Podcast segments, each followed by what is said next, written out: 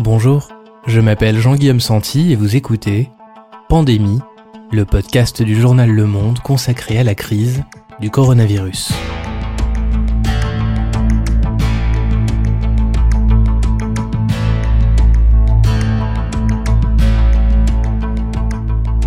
Aujourd'hui, le virus SARS-CoV-2 a-t-il pu être créé en laboratoire ou est-il bien d'origine naturelle? Une erreur de manipulation dans un laboratoire à Wuhan en Chine pourrait-elle être le départ de l'épidémie? Entre théorie du complot et doute raisonnable, Chloé Eckertsweiler, journaliste santé au monde, démêle avec nous les interrogations sur les origines du virus. Nous sommes le jeudi 23 avril, 38e jour de confinement.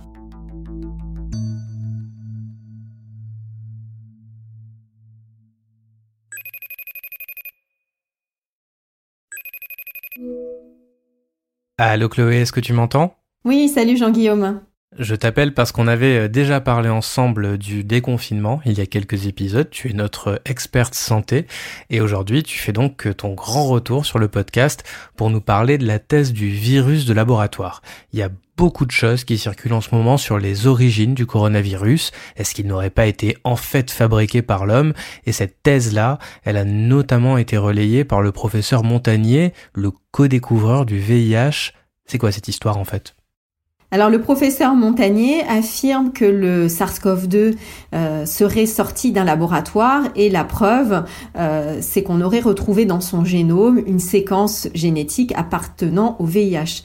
Donc il n'est pas le seul à avoir fait courir cette rumeur, ça tourne un peu en boucle sur les réseaux sociaux depuis euh, plusieurs semaines.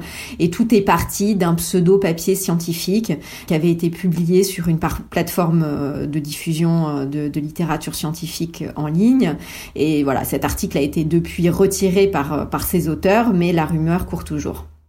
D'accord. Alors pour bien comprendre si c'est le cas ou non, on va commencer par le commencement. Déjà, très bête, mais c'est quoi un virus? Comment ça marche? Un virus, c'est un micro-organisme euh, très simple qui n'a pas la capacité de se reproduire euh, tout seul. Donc pour se reproduire, il braque les cellules de l'être humain ou de l'animal qu'il a infecté et il utilise la machinerie de, ces cellules pour se répliquer. Donc il libère à l'intérieur des cellules son ARN ou son ADN et ensuite il y a plein de petits virus qui se recréent à l'intérieur des cellules avant de s'en échapper et c'est le début de l'infection. Tu parles d'ARN et d'ADN, c'est quoi exactement et quel est le rôle de ces molécules? Alors ces molécules, c'est le code génétique que possède tout organisme vivant, donc il peut être écrit sous deux formes différentes que sont l'ADN et l'ARN. Pour simplifier, on peut dire que c'est une, succession de lettres qui donnent des instructions pour fabriquer ce dont l'organisme euh, a besoin, et c'est ce qui va permettre de donner les instructions aux cellules pour reproduire le virus. Euh, c'est un code génétique qui est plus ou moins stable. Un virus, ça peut, ça peut muter, par exemple, c'est le cas de la grippe. C'est pour ça qu'on a des grippes saisonnières. C'est pas tout à fait le, même virus euh, tous les ans qui apparaît.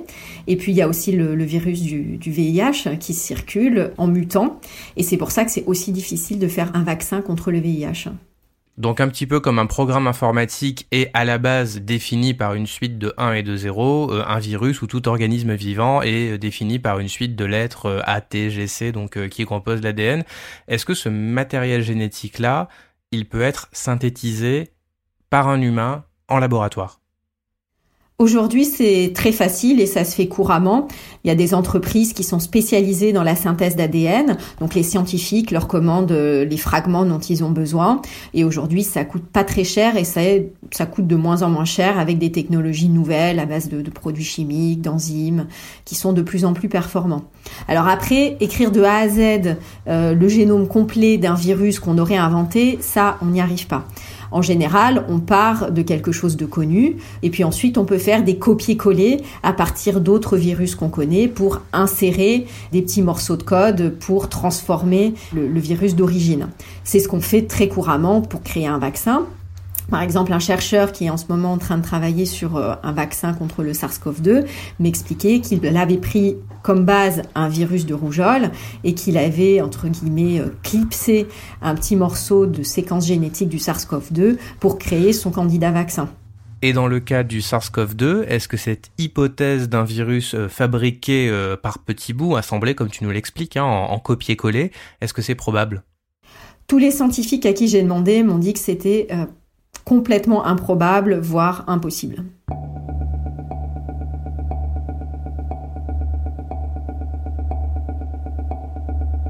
Et est-ce que tu peux nous expliquer pourquoi c'est impossible?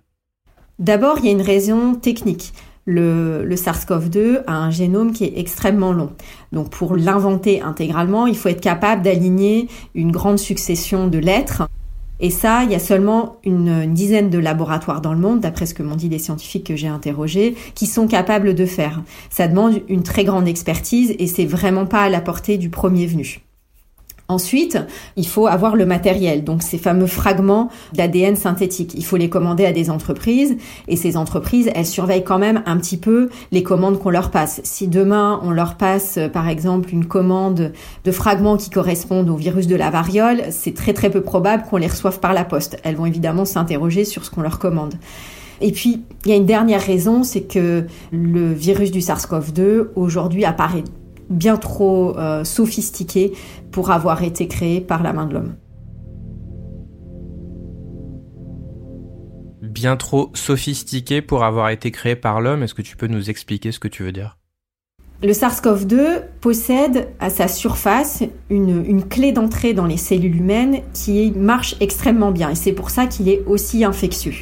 C'est une clé qu'on ne connaissait pas avant et que les scientifiques ont, ont, repéré quand ils ont commencé à étudier le SARS-CoV-2, mais il paraît peu probable que quelqu'un ait pu l'inventer sans aucun modèle auparavant.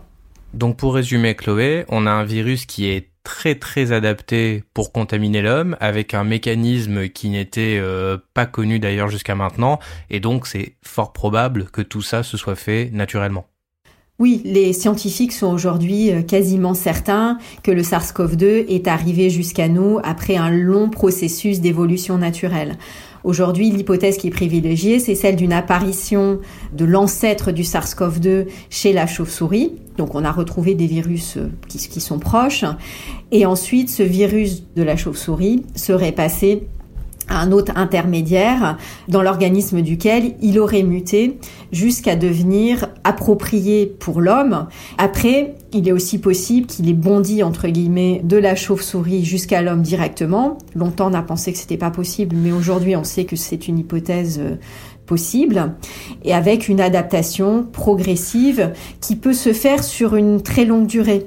Peut-être que le SARS-CoV-2 a circulé très longtemps à bas bruit chez les êtres humains jusqu'à acquérir des caractéristiques qui l'ont rendu beaucoup plus infectieux et, euh, et avec l'émergence d'une épidémie euh, très à distance de l'infection première qui a pu avoir lieu euh, il y a pas mal de temps.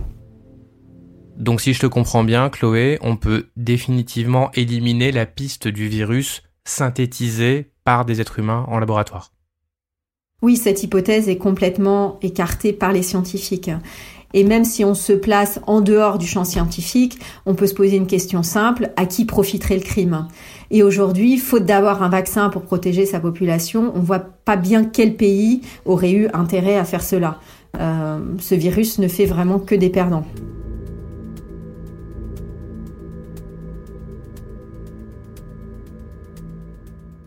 Ok, une autre thèse qui tourne, c'est celle d'un virus naturel à la base, mais qui se serait échappé dans le laboratoire par erreur humaine. Et cette hypothèse, elle est aujourd'hui même évoquée à demi-mot par des gouvernements, notamment américains, qui pointent du doigt un laboratoire, justement, à Wuhan. Est-ce que tu peux nous en dire plus? Oui, alors en clair, euh, les Américains soupçonnent aujourd'hui euh, le laboratoire de Wuhan d'avoir laissé échapper un des virus de leur collection dans la nature soit parce qu'un chercheur s'est, par exemple, piqué avec une seringue au moment d'une manipulation, soit parce qu'un animal qui a été utilisé pour faire des recherches a été euh, écarté du laboratoire dans des conditions de sécurité qui sont pas appropriées. Et ce qui renforce aujourd'hui leur doute, c'est qu'il y a deux ans, l'ambassade américaine à Pékin avait alerté Washington sur euh, des problèmes potentiels de sécurité dans ce laboratoire en disant que ça serait bien de les accompagner davantage pour renforcer la formation de leurs techniciens notamment et renforcer les procédures de sécurité. Et ça, c'est complètement différent de l'hypothèse initiale. Est-ce que tu peux nous rappeler comment on pense à la base que le virus s'est disséminé? L'hypothèse qui a été avancée dès le départ par euh, les autorités chinoises, c'est celle d'une émergence de l'épidémie au marché de Wuhan, qui est un marché où sont vendus de nombreux animaux vivants.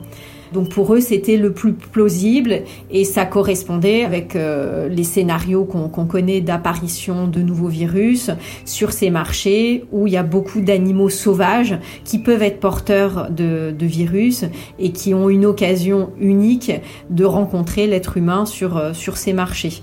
Aujourd'hui, cette hypothèse, elle n'a pas été confirmée. Il y a toujours des investigations en cours. On n'a pas beaucoup d'éléments euh, sur les investigations menées par les Chinois, mais il faut savoir que ces enquêtes peuvent prendre beaucoup, beaucoup de temps. Euh, il faut parfois des années pour retrouver l'origine d'un virus. Pour revenir au laboratoire, est-ce qu'on sait aujourd'hui ce qu'ils font avec les virus de chauve-souris? Alors oui, on a une bonne connaissance de ce qu'ils font dans, ce laboratoire. Euh, ils sont réputés euh, notamment pour aller collecter un peu partout dans la nature des échantillons, euh, notamment chez les chauves-souris. Donc ils vont régulièrement dans des grottes prélever des échantillons, ils les rapportent au laboratoire et ensuite ils font un certain nombre d'analyses. Donc ils font pas que ça. pour mieux comprendre les virus et leur fonctionnement et identifier ceux qui peuvent poser problème pour l'être humain, ils font des manipulations. Donc parfois, ils prennent un virus qui a été identifié chez la chauve-souris et puis ils le transforment légèrement pour le rendre plus dangereux pour l'homme. Ça, ça leur permet de mesurer la distance qu'il y a entre un virus qui peut circuler chez la chauve-souris et un virus qui va ensuite être dangereux pour l'être humain. Euh, alors évidemment, ces, manipulations génétiques euh, ne font pas l'unanimité. Il y a beaucoup de chercheurs qui pensent qu'elles sont trop dangereuses parce que on part d'un virus qui est euh, présent chez la chauve-souris et qui pourrait peut-être un jour être dangereux pour l'homme, à un virus qui est franchement dangereux. Et le risque là, c'est la contamination accidentelle avec ce virus OGM qui sortirait du laboratoire par inadvertance. Sur ce risque de contamination accidentelle, est-ce que tu peux nous dire quel est le niveau de sécurité de ce laboratoire? Alors le niveau de sécurité des laboratoires de, de Wuhan, il est multiple hein, parce qu'ils ont plusieurs types de laboratoires jusqu'à un laboratoire qu'on appelle P4 qui est le plus haut niveau de sécurité. Alors ce laboratoire, ils ne l'ont pas depuis longtemps. Il a été inauguré en 2017. Il a été construit avec l'aide de la France et selon ce que nous disent les scientifiques, au moins jusque début 2019, il n'était pas encore opérationnel. Donc c'est pas forcément anormal. Ça prend beaucoup beaucoup de temps de certifier ce genre d'installation pour notamment s'assurer que le confinement est parfait. Parce que c'est dans ces laboratoires qu'on étudie les virus les plus dangereux, comme le, virus Ebola, le virus de Lassa. Et donc, jusqu'à présent, les scientifiques de Wuhan travaillaient sur un, un, niveau de sécurité qui est en dessous, qui est un niveau P3, qui est déjà un bon niveau de confinement, mais qui n'offre pas tout à fait les mêmes garanties. Est-ce que c'est courant, aussi bien dans les niveaux de sécurité P3 et même dans les niveaux P4, les erreurs de manipulation? Alors il y a plein d'histoires d'erreurs de manipulation. Heureusement, ça n'a jamais vraiment mal tourné. Euh, il y a un exemple qui est bien connu, en 2014, euh, celui des Américains, qui, pour faire un test de sécurité, avaient envoyé à plein d'institutions aux quatre coins du pays de l'anthrax vivant. Ils pensaient que c'était de l'anthrax inactivé et pas de chance, ça n'avait pas marché et plein de gens s'étaient retrouvés avec de l'anthrax vivant entre les mains. Ça n'est pas arrivé qu'aux États-Unis à l'Institut Pasteur, il y a eu aussi des problèmes d'inventaire. On a ouvert les frigos, on a compté les tubes et on s'est aperçu qu'il y en avait qui, qui, manquaient. Il y a eu aussi, euh, c'était le cas il n'y a pas très longtemps dans un laboratoire en Hongrie, des contaminations accidentelles lorsque notamment on manipule des animaux. Et là, un chercheur s'était piqué avec une seringue dans laquelle il y avait du virus Ebola. Euh, par chance pour lui, il n'a rien eu, mais c'est toujours dans le champ des possibles.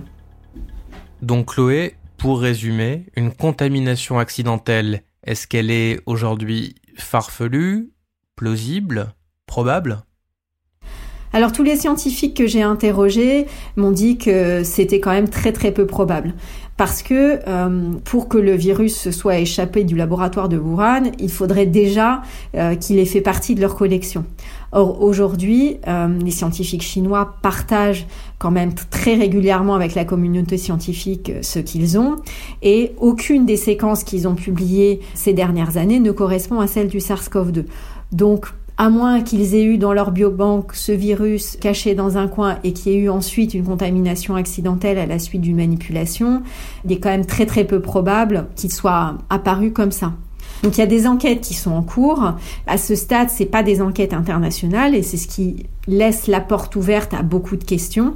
Et c'est vrai qu'il y a un chercheur qui me disait, euh, tant qu'on n'aura pas été vérifié dans leur euh, cahier de laboratoire, on ne saura pas vraiment ce qui a pu se passer ou pas dans ce laboratoire. On a les démentis du directeur du laboratoire, les démentis de la chercheuse qui a publié la séquence génétique du SARS-CoV-2 tout début janvier, mais on n'a pas de regard extérieur sur le fonctionnement du laboratoire et ce qui a pu s'y passer. Après, il faut replacer tous ces questionnements autour du laboratoire de Wuhan dans le bras de fer plus large qui existe entre la Chine et les États-Unis, qui dépasse largement la question de l'origine du virus et qui peut conduire euh, les responsables américains comme les responsables chinois à saisir euh, toutes les occasions pour se renvoyer la balle sur l'origine de cette crise sanitaire.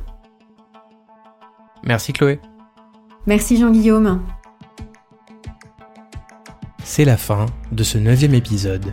Si vous l'avez apprécié, n'hésitez pas à aller vous abonner sur votre plateforme de podcast préférée, voire à nous laisser une note de quelques étoiles. Vous pouvez également nous envoyer un email à pandémie sans accent @lemonde.fr. Pandémie est produit avec l'aide de Insider Podcast, Émilie Denêtre, Adèle Imbert, à la réalisation de cet épisode Anthony Aran, générique Geoffrey Ricom, et quant à moi, je m'appelle Jean-Guillaume Santi et on se retrouve très bientôt.